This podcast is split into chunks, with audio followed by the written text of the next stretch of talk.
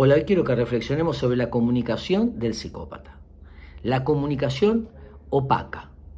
Cuatro características que anoté de las muchas que podríamos decir. Primero, la escucha adversativa. Es decir, él hace algo para mostrar su oposición. Por ejemplo, vos le estás hablando y mira para el techo. O está mirando el celular, o está mirando el televisor, o está haciendo con el cuerpo expresiones como diciendo no estoy de acuerdo, sos un desastre, no es como vos decís.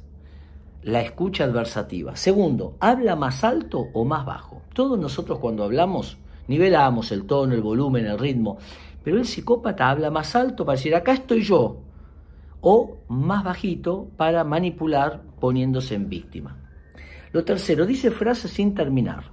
Construye las frases y las deja abiertas. ¿Para qué? Para que uno le agregue, interprete y después obviamente el psicópata lo va a utilizar si le conviene o no le conviene. Y la última, la confusión. Tiene un lenguaje ambiguo. No sabes nunca exactamente qué es lo que está pensando.